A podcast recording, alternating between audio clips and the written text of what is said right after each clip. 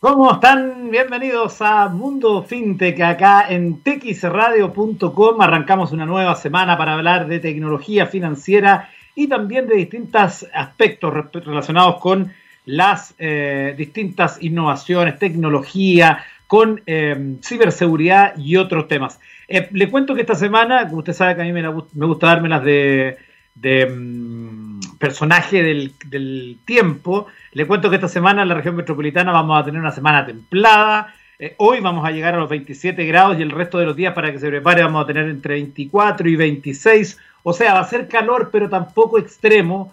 Eh, así que ese es el programa que vamos a enfrentar en los próximos días. Bueno, hoy vamos a comenzar hablando de lo que eh, ha significado para los créditos la llegada del mundo fintech porque eh, justamente hoy hay una información que viene en eprobe.com que dice, dime qué modelo de celular tienes y te diré cuánto te presto, en qué se basan las fintech para darte un crédito. Entonces señala que la incertidumbre económica que desató la pandemia puso en jaque a las finanzas de muchos.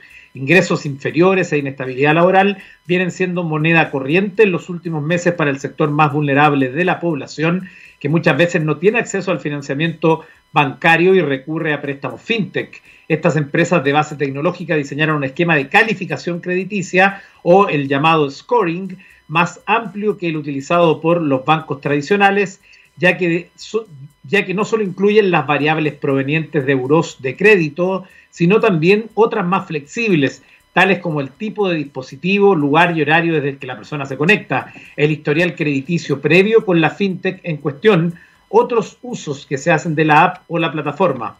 En el caso de Mercado Crédito, la división de préstamos al consumo y pymes de Mercado Libre, el sistema utiliza 2.400 variables de comportamiento para realizar un scoring propio de cada cliente. Ofrecemos préstamos en base a dos grandes grupos de información. Lo que más pesa es la interna, el historial de Mercado Libre y Mercado Pago, en función de un aceitado proceso de análisis de comportamiento de cada usuario, entre otras variables.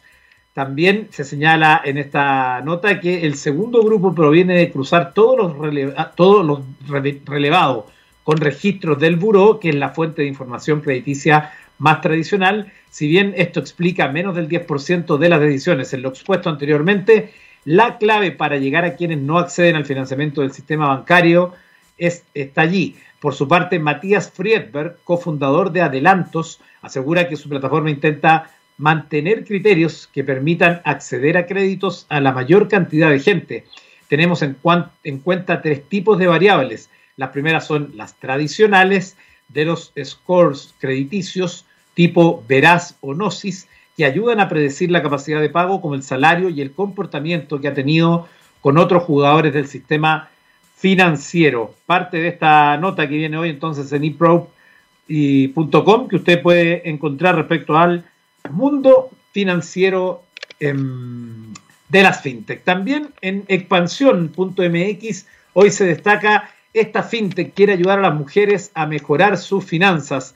Se trata entonces de LID, es una nueva fintech que inicia pruebas piloto este lunes 16 de noviembre y busca acercar a las mujeres a cursos seguros y otros productos financieros que le permitan mejorar su calidad de vida. En los primeros meses de operación, esta fintech buscará atraer por lo menos 6.000 mujeres. El mundo se está moviendo hacia la fintech y decidimos crear este concepto que es Lidl, que significa conexión y a través de la conexión las mujeres pueden tener acceso a herramientas y a otras cosas para, las que, para que les vaya bien en la vida.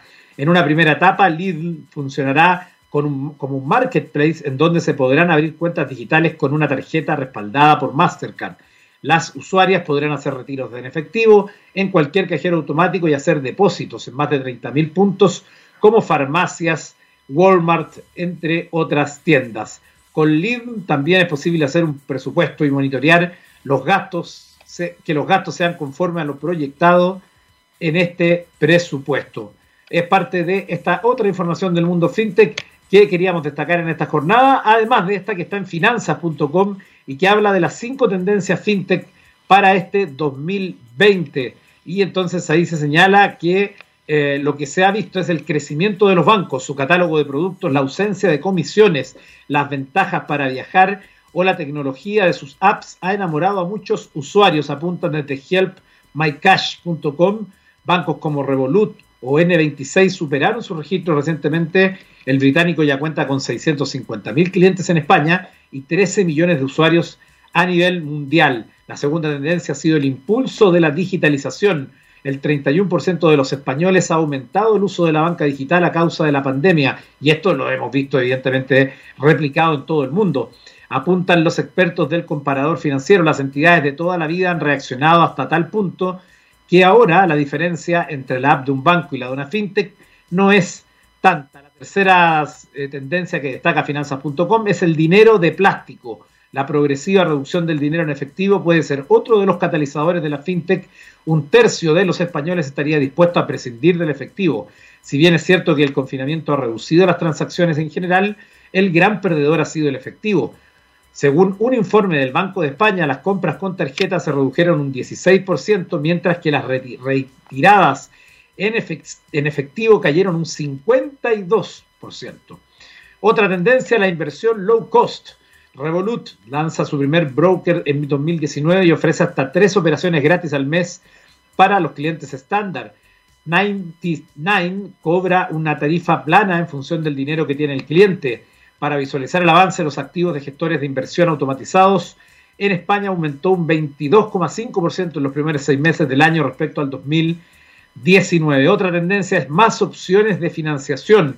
Una de las ventajas, según los expertos de Help My Cash, reside en el hecho de que las fintech están alumbrando un nuevo tipo de empresa centrada en los anticipos de nómina.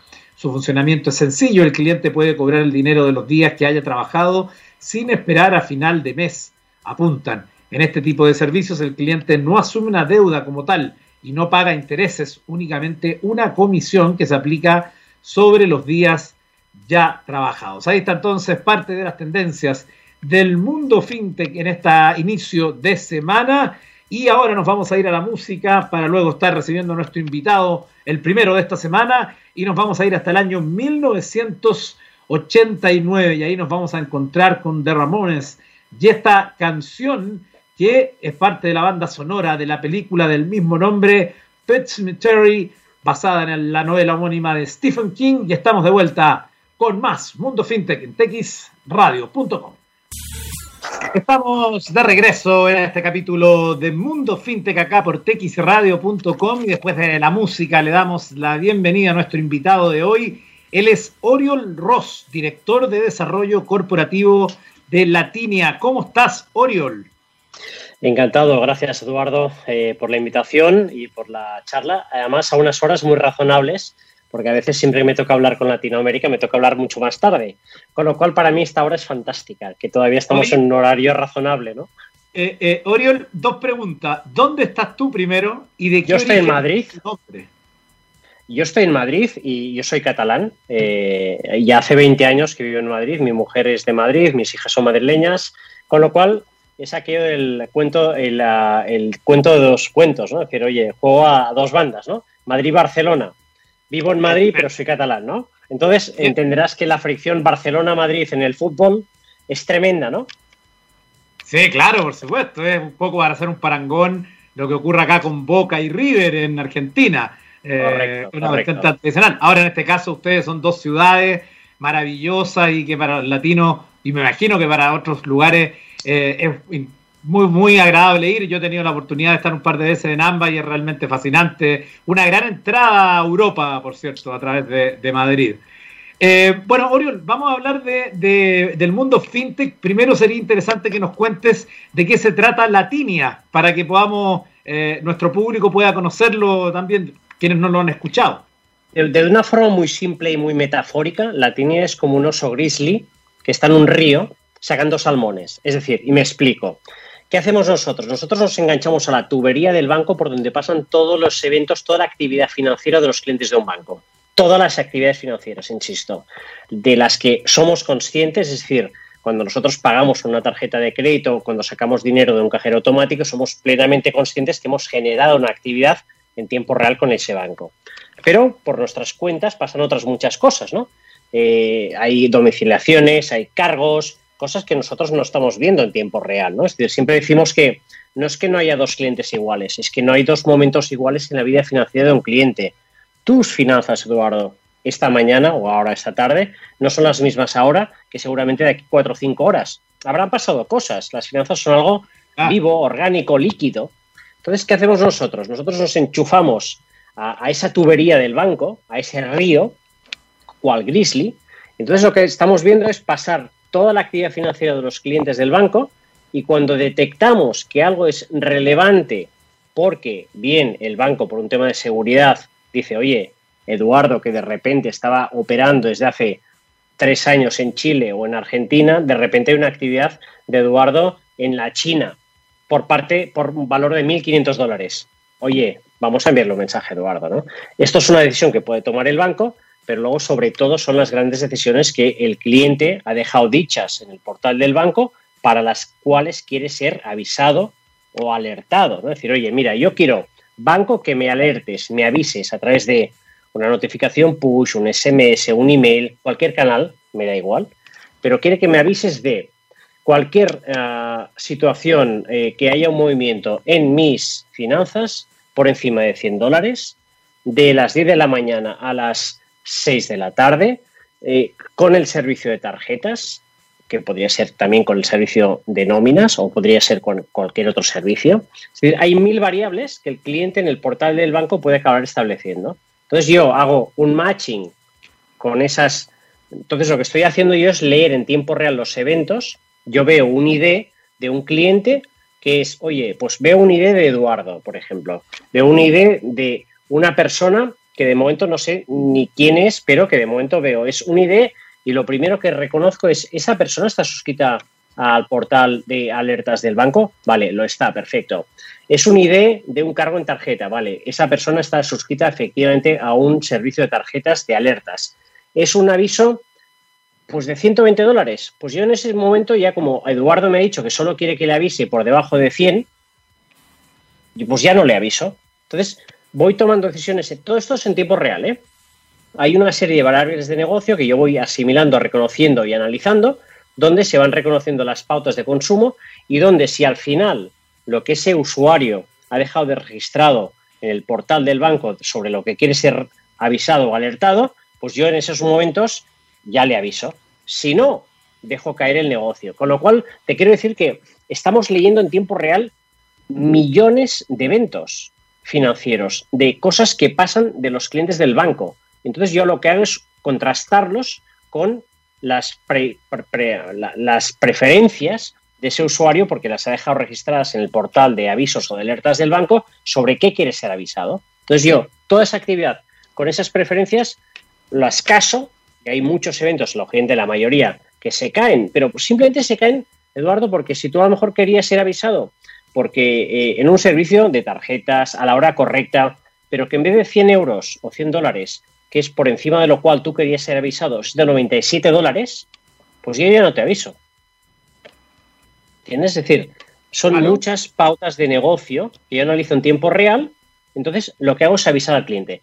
Más allá de esto, ¿qué hago? Sobre todo es, si veo, por ejemplo, Eduardo, que es pagado en una gasolinera y se, se han dado las circunstancias como que yo te acabe enviando un SMS una notificación a tu móvil porque se han cumplido todas las reglas de negocio por las cuales tú querías ser avisado, yo te digo, Eduardo, eh, tu banco en estos momentos, eh, tú has pagado una tarjeta de débito, está ofreciendo para ti en particular una oferta de tarjetas de, crédito con un cashback, con un reembolso, un 3% de beneficio. ¿no? Entonces, intentamos ser relevantes con el contenido, con el contexto. ¿no? Es decir, nosotros siempre hablamos de que somos de Context Banking Company, tratamos mucho de cuál es el contexto financiero del cliente porque, insisto, no hay dos clientes iguales, no hay dos momentos iguales en la vida financiera de un cliente.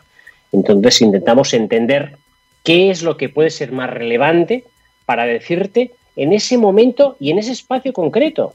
El contexto son muchas cosas, no solo es un contexto físico, es un contexto sobre todo de tus finanzas, es un contexto también temporal, ¿no? Intentamos ser relevante, decirte algo más. Decirte algo más, yo creo que es el kit de la cuestión a partir de un mensaje informativo que tú has deseado recibir pues yo te envío ese mensaje, pero además, Eduardo, intento decirte algo más. Intento analizar tus finanzas y te digo, Eduardo, eh, eh, piensa que estás, eh, cuando acabas de hacer un gasto, a lo mejor estás, estamos a día 3 de mes, y estás ya en un 40% de gasto de tu tarjeta de crédito. A lo mejor este mes deberíamos estirarlo. ¿Y qué te ofrezco yo? ¿Qué te ofrece el banco? Oye, pues en vez de los 2.000 dólares que tienes de crédito, te digo, oye, Eduardo, ¿lo pasamos a 3.000?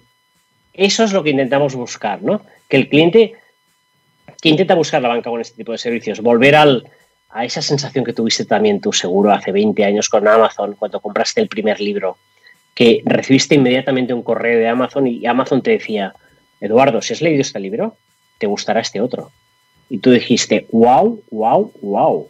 Amazon lo que es capaz de, identificar y de diagnosticar, ¿no? Entonces la banca está, a pesar de muchos años más tarde, lógicamente, intentando responder a ese reto. ¿Por qué? porque evidentemente a esos bárbaros, a ese Amazon, al otro lado del puente a punto de entrar a jugar a ser banqueros. Entonces, la banca se ha puesto muy nerviosa enseguida, ¿no? De hecho, oye, vamos a intentar hacer las cosas como hizo Amazon con los libros o como está haciendo hoy en día con todo. Es decir, oye, si tú has comprado esto, como otros han comprado lo otro, yo te digo que esto es lo que todo tipo de gustar. Pues esto es intentar trasladarlo al mundo de los servicios financieros. Es, Eduardo, tú has comprado esto, tienes este servicio, como tú y yo a lo mejor tenemos los mismos siete productos, imagínate, tú y yo tenemos los mismos siete productos. El octavo producto que yo tengo, lo más normal es que sea el octavo producto que a ti te interesa. Entonces, claro, yo a partir de aquí, o el banco a partir de aquí, con su inteligencia de negocio, lo que hace es sugerirte, con, a partir de la excusa de enviarte un mensaje, decirte, Eduardo, te has gastado 97 dólares en una cena. Pues yo aquí te propongo ese octavo producto, porque sé que tú has consumido los primeros siete que tengo yo los ocho que tengo yo, los primeros siete los compartimos en común, ¿no? Perfecto. Eh, me queda súper claro este sistema eh, de alguna forma de notificaciones inteligente que además es capaz de eh, hacer lecturas sobre operaciones que están ocurriendo. Como tú decías, uno durante el día, sin incluso muchas veces sin ser muy consciente, está haciendo operaciones financieras, aunque sean pequeñas y que son de distinto tipo. Por ejemplo, eh, comprar algo en un negocio de la esquina y pagar con tu tarjeta de débito, pero simultáneamente puede ocurrir que ese día se paga la mensualidad de Netflix, por ejemplo. Correcto. que también es una transacción. Eh, o u otro servicio, etcétera, etcétera. Pueden ocurrir varias cosas de distinto tipo. Eh, la pregunta es, ustedes trabajan directamente con los bancos, es decir, esto no es una, no es que el usuario tenga que instalar algo o el usuario tenga que eh, hacer algo, sino que en el fondo es un servicio que ofrecen los mismos bancos, pero que lo toman a partir de ustedes que son los expertos en el tema. Correcto. Nosotros solo somos un fabricante para entidades financieras, para gran banca. De hecho, en Chile trabajamos con BCI, con Santander y con Banco Estado. Para es una idea, tres de los cuatro principales bancos, ¿no? Es un mercado donde tenemos una, una importante presencia. Sí, sí, la es un fabricante de software para banca. Para banca. No somos una fintech, es una compañía que tiene 20 años de vida, es una compañía ya madura, grande, con 25 de los primeros 50, 60 clientes de toda Latinoamérica. Es una compañía que no es una fintech, pero que evidentemente tenemos una relación eh, íntima con las fintechs, ¿no? Porque son nuestros hermanos pequeños, ¿no? Nosotros tenemos a nuestros hermanos mayores, que son los bancos, que nos dan de comer, y a los fintechs en las que invertimos, porque tenemos un fondo corporativo para invertir en ellas porque hace ya eh, algún, un par o tres de años, eh, y esta es una, bueno, es una puntualización que si quieres te hago nosotros como fabricante, empezamos a ver que nuestros clientes me decían, oye Oriol, un BCI te podía preguntar, eh, ¿conoces algún lender as a service aquí en Chile que pueda, que, el banco es, un animal tan grande, un animal tan grande que le cuesta muchas veces rascar hasta abajo del todo. Y no le culpo, es tan grande el banco, es tan complejo, que al final el banco que puede tener una necesidad de montar un servicio de, lending as a service online, eh, con biométricos, con lo que sea, que le cuesta mucho llegar hasta abajo del todo. Y a veces tiran de proveedores como nosotros, que estamos un poco entre medias, y esto nos empezó a pasar hace tres o cuatro años. Decían, oye, Oriol, ¿conoces algún lender as a service en, uh, Chile? Dije, no, pero te lo busco. Evidentemente, el banco lo busco lo busco, ya me entiendes. Entonces, bueno, se lo buscas.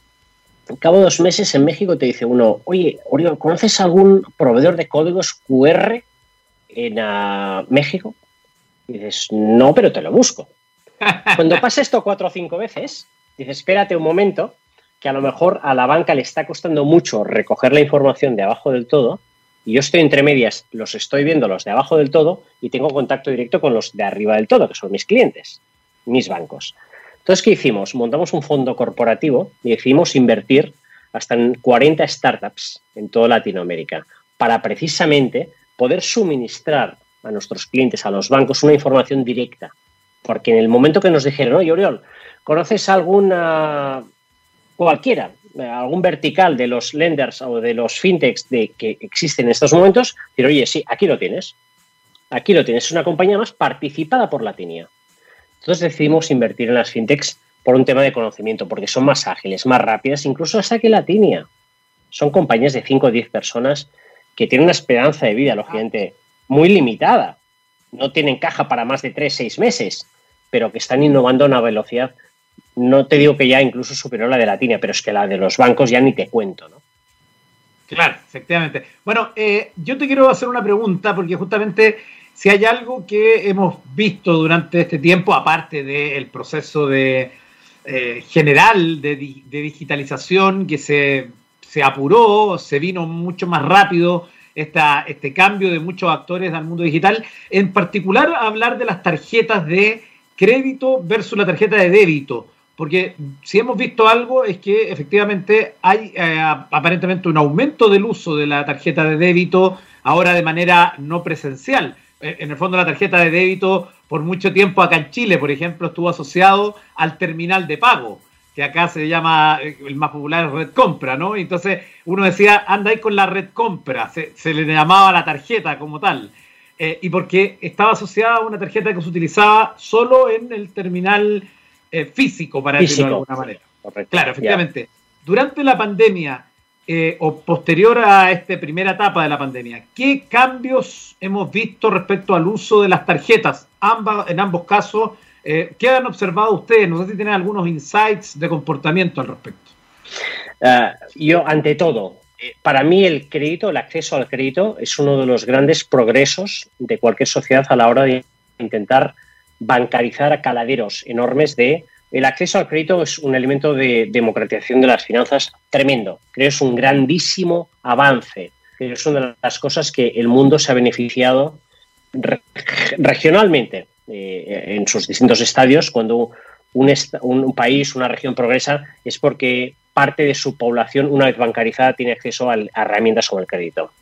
¿Qué hemos visto? Lógicamente, el crédito, que es? El crédito es libertad para gastar pero también es responsabilidad, que hemos visto, lógicamente, que desde, pues, desde el mes de marzo a abril, especialmente desde abril, apoyados en nuestros propios datos, apoyados en datos de informes de consultoras, pues que vimos que evidentemente la gente, eh, el crédito mm, se echa un poquito para atrás y vuelve al débito. ¿Qué es el débito? El débito es el control directo de tus finanzas. Entonces, para mí mi reflexión es que hemos pasado de la libertad al control, de la libertad al control, que no te digo que una cosa sea buena o mala, ya es un tema casi más ideológico, si quieres, en algún caso, pero que evidentemente la gente en estos últimos seis meses eh, ha preferido utilizar el débito, porque el débito significa un control en tiempo real de las finanzas de uno mismo. Uno sabe lo que está gastando. El débito, sí, es la libertad. Todos podemos llegar a ser lo que estamos gastando cuando tenemos un techo de 2.000 dólares, de 3.000 dólares y podemos ir a ver lo que estamos gastando. Pero no es lo mismo que el débito. El débito es yo tengo esto y esto es lo que yo sé que me estoy gastando. Entonces, ¿qué hemos visto? Evidentemente, yo hacía un poco la reflexión de la pirámide de Maslow, ¿no? La pirámide de Maslow al final, sabes que es una pirámide de cinco estadios, donde al final, abajo del todo, tenemos las necesidades fisiológicas, que son las, las, de respirar, alimentarse, descansar, o sea, el sexo, si me permites, ¿no? Las de seguridad física, de empleo, de recargos, y aquí estaba históricamente la economía, Luego están las sociales, de amistad, afecto. Luego estaban las de estima o de reconocimiento, que eran las de éxito, reconocimiento, respeto y las de autorrealización. Las finanzas, que en teoría eran un tema de seguridad en los últimos años, habían avanzado todas muy para arriba. Las finanzas se habían colocado como, bueno, unas necesidades casi de reconocimiento de autorrealización. Aquí la banca había entrado muy bien. Había dicho, oye, que tú quieres un crédito para un descapotable, para un convertible, o quieres una hipoteca para una segunda residencia, sin ir tan lejos, quieres un pequeño crédito para comprarte el último iPad. Estos son productos de autorrealización, de reconocimiento social. cuando uno tiene ya muy controlada la base de la seguridad financiera de su casa. Entonces, las finanzas, la economía de cada uno, había evolucionado hasta arriba de la pirámide. Prácticamente, las finanzas habían sido un ah, una hook, un anzuelo perfecto para los bancos decir, oye, yo sé que la gente quiere eh, autorrealizarse. Entonces, ¿qué mejor que tener el último iPad Air para hacer un poco el show off? Ya no te hablo de tener su convertible o tener su segunda residencia con una... Entonces, sobre esta lógica, sobre esas necesidades de autorrealización, la banca había generado productos, hipotecas, créditos, todo un concepto muy de crédito, de compra ahora y paga más tarde. Sin problema, te doy el dinero, pagas más tarde. Entonces, esto ha venido, se ha venido muy para abajo. En estos momentos, la gente ha dicho, oye, espérate, que las finanzas a lo mejor no eran necesidades todavía de autorrealización y de reconocimiento social, sino que pasan a ser directamente otra vez una, una base o están en la base de la pirámide porque son lo que me sustenta a mí la seguridad mm, prácticamente mía y de mi familia. Entonces, las finanzas en esta pirámide de Maslow, que emergieron desde, desde abajo del todo y subieron hasta arriba del todo, ¿qué ha pasado? Pues que han vuelto abajo del todo. La gente necesita la absoluta seguridad financiera de lo que está pasando con su vida. Y en ese sentido, un producto como el débito encaja, un producto como el crédito no encaja y herramientas como la información en tiempo real de qué está pasando con tus finanzas son de cajón y están íntimamente asociadas, lógicamente, al débito, ¿no? Decir, oye, yo ya estoy gastando, pero es que quiero saber en tiempo real qué está pasando, que con mi celular me estén avisando de lo que está pasando, de cuánto dinero me queda en la caja.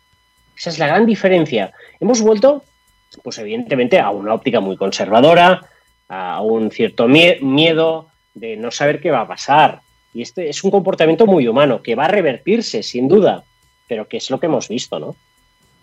Así es, estamos conversando con Oriol Rosel, está en Madrid, es el director de desarrollo corporativo de Latinia. Vamos a poner en pausa esta interesante conversación para irnos a la música con esta canción histórica del año 1967, Happy Together, del grupo The Turtles, que ha sido ocupada en múltiples, múltiples películas del cine. Vamos a la música y estamos de vuelta con más Mundo FinTech acá en texradio.com. Estamos de regreso en este capítulo de Mundo FinTech del 16 de noviembre, conectados con Madrid, hablando con Oriol Ross, director del de desarrollo corporativo de Latinia. Ya nos contó cómo funciona, cuál es el espíritu, el ADN em, de Latinia. Hemos hablado también de las tarjetas de crédito y débito durante la pandemia, pero también me imagino, Oriol, ustedes tienen algunas otras em, conclusiones o miradas respecto a lo que ha ocurrido durante los últimos meses que hemos estado en pandemia, ya estamos en noviembre, increíble, casi todo un año. Eh, allá, por ejemplo, ustedes en Europa con una, una segunda ola bien, eh, bien fuerte del COVID-19, nosotros acá todavía esperando, suponiendo que va a venir en los próximos meses, eh, y en medio de esto, con los anuncios de las vacunas, que ya están algunas de ellas en fase final de prueba, eh, en medio de todo esto, desde la mirada tecnológica, ¿qué han observado ustedes que ha ocurrido en este loco 2020? Sí, nosotros como fabricante para bancos y como ah, empresa sensible a la actividad financiera de los clientes también en Europa, en, febrero, no, en marzo, abril, vimos que había una oportunidad para empezar a analizar qué estaba pasando en Europa para cuanto antes trasladarlo a Latinoamérica, que es donde está la otra gran parte del negocio de una compañía que se llama Latinia, que no es casualidad del por qué se llama Latinia. Entonces, intentamos hacer un ejercicio muy intenso de intentar recopilar los máximos datos entre marzo, abril y mayo para hacer un informe, paquetizarlo y enviarlo a todos nuestros clientes en Latinoamérica pensando que esos tres meses, pues bueno, como mínimo información de algo les tenía que servir, ¿no? Eh, hicimos un informe que tiene 10 puntos. Yo te diría que los dos grandes eh, puntos siempre más atractivos, porque son ah, debates recurrentes en esta industria, es, oye, el cierre de oficinas, qué pasará, acelerará el cierre de oficinas y el, tema del efectivo, el tema de la desaparición del efectivo. Ah. Estos son siempre los dos grandes, de los 10 puntos, hay otros muchos, la incorporación de los seniors, eh, canales que no esperábamos que rompieran como el email, que lo dábamos todos por deprecado y ha vuelto a aparecer de una forma importante en la relación banco-clientes. hay muchos, de los 10 hay muchos, pero como debates históricos de estos últimos cinco años en la banca, hay dos. Uno es, oye, las oficinas, cierre de oficinas. La banca quiere cerrar oficinas porque le cuestan dinero, ¿no? Yo siempre le digo a, mis clientes financieros, digo, mira, me parece muy bien que me digas que quieres cerrar oficinas y que estás digitalizando todo el proceso. Pero si yo, por muy bien que lo estés haciendo, me empiezo a comprar, a configurar una hipoteca y en la séptima pantalla, antes de firmar, me dices, ahora vente a la oficina a firmar, ¿por qué me estás diciendo que quieres cerrar la oficina si tengo que venir a la oficina igualmente a acabar de firmar la operación? Los neobancos en ese sentido lo están haciendo bien, ¿no? Concepto de cierre de oficinas. Eh, a mí siempre me preguntan, digo, las oficinas no van a desaparecer. No van a desaparecer nunca. ¿Sabes por qué? Porque la, una oficina de un banco es un almacén de confianza psicológico para el cliente. Es una herramienta de marketing. Es yo, si algún día pasa algo, sé que voy allí y pienso que ahí está el dinero. Ahí está mi dinero. Un neobanco. Ahí están las bóvedas, ¿no? No tiene nada. Exactamente. O sea, aunque pongas cartón piedra, en Europa hace 20 años ING montó un banco digital, el primer banco online, y se dio cuenta que la gente tenía un problema de confianza. Entonces, ¿qué? Tuvo que poner oficinas. Evidentemente, las oficinas van a desaparecer todas en un 80%. Se van a reconvertir. Se van a reconvertir porque son almacenes de confianza. La relación entre un cliente y su banco es un tema de confianza y la confianza se cimienta en elementos físicos como tener a tu flagship, eh, en tener a tu, sucursal bancaria en, la principal calle de Santiago con un cartel muy grande con el color rojo, con el color verde, con el color azul del banco que le toque. Eso es la confianza que se le genera a un consumidor. Entonces, las oficinas bancarias, aunque evidentemente van a decrecer y están decreciendo a un, ritmo todavía más salvaje, evidentemente. ¿Qué ha hecho la pandemia? Acelerar todos esos procesos, te lo has comentado al principio. Algún uh, bancario, algún ejecutivo bancario me decía, Oriol, hemos tardado 10 años en digitalizar a un 30% de la población de nuestra base de clientes y hemos tardado 6 meses en digitalizar a otro 30%. 6 meses, años. Años, meses. Esto a nivel de para el banco pues evidentemente ha sido pues, pues, una bendición en el sentido de la incorporación del onboarding digital, ¿no? Entonces, el concepto este, porque es un concepto muy, muy recurrido, ¿no? De, oye, ¿qué pasará con las oficinas? Van a desaparecer todas, ¿no? No, no van a desaparecer, porque para un banco es un activo, es un activo que es un diferencial respecto a Amazon, a cualquier fintech, a cualquier neobanco. Eso inspira confianza, son almacenes de confianza para la gente. La relación con el banco está basada en la confianza, de sé que al menos allí, creo, creo, creo, no sé, creo que allí está guardado mi dinero, físicamente, en ese logo azul, en ese logo verde, en ese logo rojo que hay en la principal calle de Santiago, allí está mi dinero, ¿no? Entonces, ese es un uh, aspecto muy importante. Y el otro importante era la desaparición del efectivo, ¿no? El efectivo que ha pasado, pues evidentemente lo habréis visto, se ha visto esto en todo el mundo, eh, ni monedas ni billetes que son albergadores de gérmenes en potencia. Eh, la Universidad de Nueva York detectó que en cualquier billete de 20 dólares había hasta 2.000 gérmenes, que es, hombre, pues no está mal. ¿Qué han hecho las entidades financieras? Pues, ¿qué, han, hecho los retailers a la hora de pagar? Evidentemente, casi prohibir el efectivo y potenciar eh, lo que son las tarjetas contactless. Yo no te explico cómo han crecido los números de Visa y de Mastercard en contactless, porque los números son de una cantidad de ceros que no tengo capacidad de trasladártelo. Evidentemente es salvaje. Pero ¿qué pasa? Que todo esto tiene sentido en la medida en la que a ti, Eduardo, cuando vayas a pagar a Walmart, cuando pagas con tarjeta sin contacto, que está muy bien, no contactas con nadie, nadie te pida que por encima de un importe X tengas que introducir un PIN o te den un bolígrafo y te digan, Eduardo, pasa acá, firma. Por lo menos en Chile, en Chile ocurre hasta el día de hoy con las tarjetas de débito por cualquier monto. Las únicas que tienen el pago automático son las de crédito por menos de 12 mil pesos, que en el fondo eh, pasa automáticamente solo con el contactless. Entonces, el contactless ha sido la solución, el contactless ha crecido salvaje. ¿Ha sido la solución a toda la pandemia? No por lo que te estoy diciendo, porque en muchos sitios depende del criterio del retailer que te digan o no que luego después de pasar la tarjeta sin contacto, sin tocar nada, alguien te diga, no, ahora tienes que introducir un PIN un pin en esta maquinita que han tocado en la última hora 200 personas. Entonces se ha jodido. Se ha jodido. Entonces, eh, no me sirve de nada esto, ¿no? Entonces, o, evitas quitas estas, este techo de, seguridad, lo cual implica eliminar un techo de seguridad. Claro, para por ejemplo, supongamos que la persona que digitó el monto se equivoca en un cero y tú por apurado solo le haces el contactless. Claro que podría ser un problema.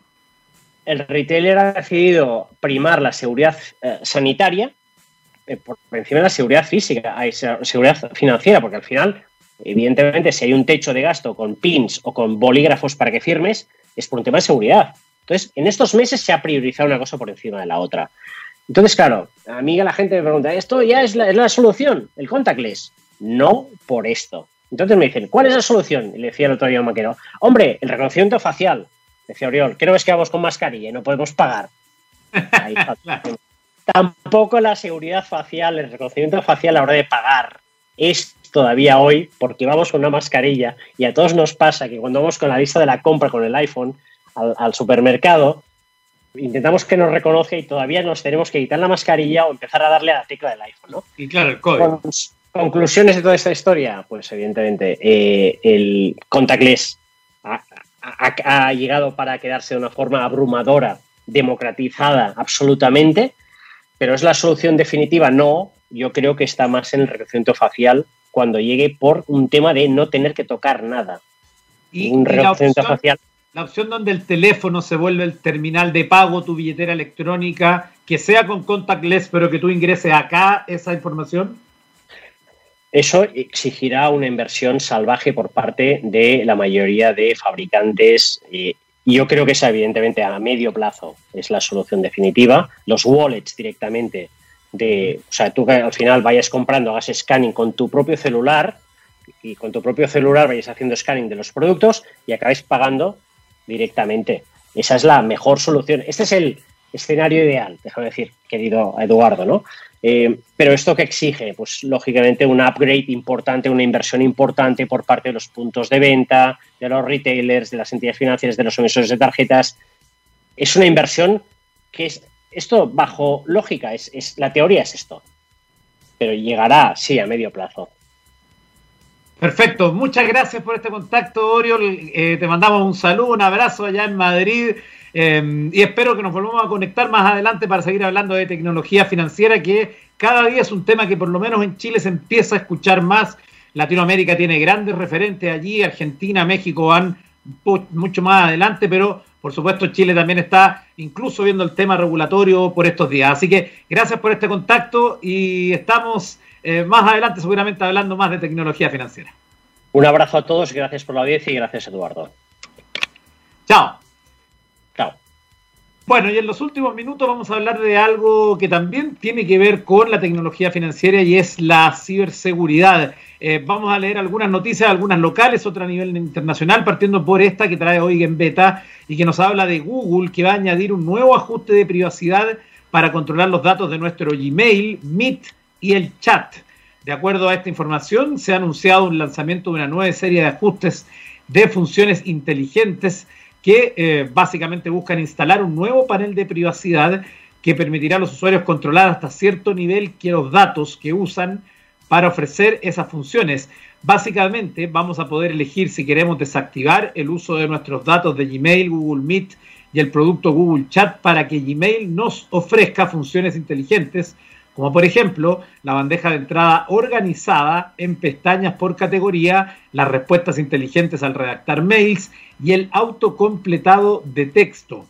Google explica que las opciones para desactivar estas características inteligentes de forma individual no son nuevas, pero ahora con este nuevo panel ofrecerán una elección más clara sobre los datos que, que la empresa está procesando para hacerlas funcionar desactivar las funciones inteligentes, evita entonces que Google use los datos que hay, por ejemplo, dentro de nuestros emails para añadir automáticamente eventos a Google Calendar, mostrar resúmenes de emails con información de viajes o rastreos de envíos o dividir nuestra bandeja de entrada en principal, social, notificaciones, promociones y foros. El nuevo panel tiene dos secciones, una de las que decidimos si queremos desactivar las funciones inteligentes, impidiendo en él eh, impidiendo el uso de nuestros datos por parte de estas tres apps y otra sección en donde podemos desactivar la personalización de otros productos de Google como son Gmail, Chat y Meet. como por ejemplo Google Assistant, o que Google Assistant nos recuerde automáticamente que tenemos que pagar un recibo, o que Google Maps nos muestre reservaciones. Google además asegura que sus anuncios nunca se basan en nuestros datos personales de Gmail, sin importar qué opción elijamos. Este nuevo panel estará llegando a todos los usuarios en las próximas semanas. Y dos noticias de ciberseguridad locales también que queremos abordar. Una está em, en el equipo del CECIRT, entonces que advierte de un phishing por reactivación de tarjeta de coordenadas. Se trata entonces de una supuesta campaña proveniente del Banco Santander, donde el, atacante busca persuadir a las personas para utilizar un enlace adjunto en el cuerpo del correo. ¿Qué dice el mensaje? Dice que el estado de la superclave del cliente requiere una reactivación para lo cual suministra un enlace. Al seleccionarlo a través de esta opción para activar la clave, el usuario se dirigía a un sitio falso donde se expone al robo de credenciales. Y la otra también es una campaña de smishing por bloqueo de tarjeta. Y ahí se habla entonces que eh, también proviene del Banco Santander supuestamente y dice el mensaje que por motivos de seguridad fue bloqueada la tarjeta del cliente, por lo cual se solicita verificar la cuenta para reactivar acceso y con ese fin se dispone de un enlace. A tener cuidado entonces a los clientes de Santander, sobre todo porque son efectivamente los que están más eh, susceptibles de caer porque son clientes del banco y por lo tanto pueden eh, caer en este tipo de engaño. Nos vamos a despedir en este capítulo de Mundo FinTech con una canción del año 1992 donde nos vamos a encontrar con Peter Gabriel y Come Talk to Me. Nos volvemos a encontrar el miércoles. Recuerde seguir en la sintonía de texradio.com y visitar todos los programas. Ahí puede ver los podcasts, escucharlos de los capítulos anteriores. Que estén muy bien, que tengan una gran semana.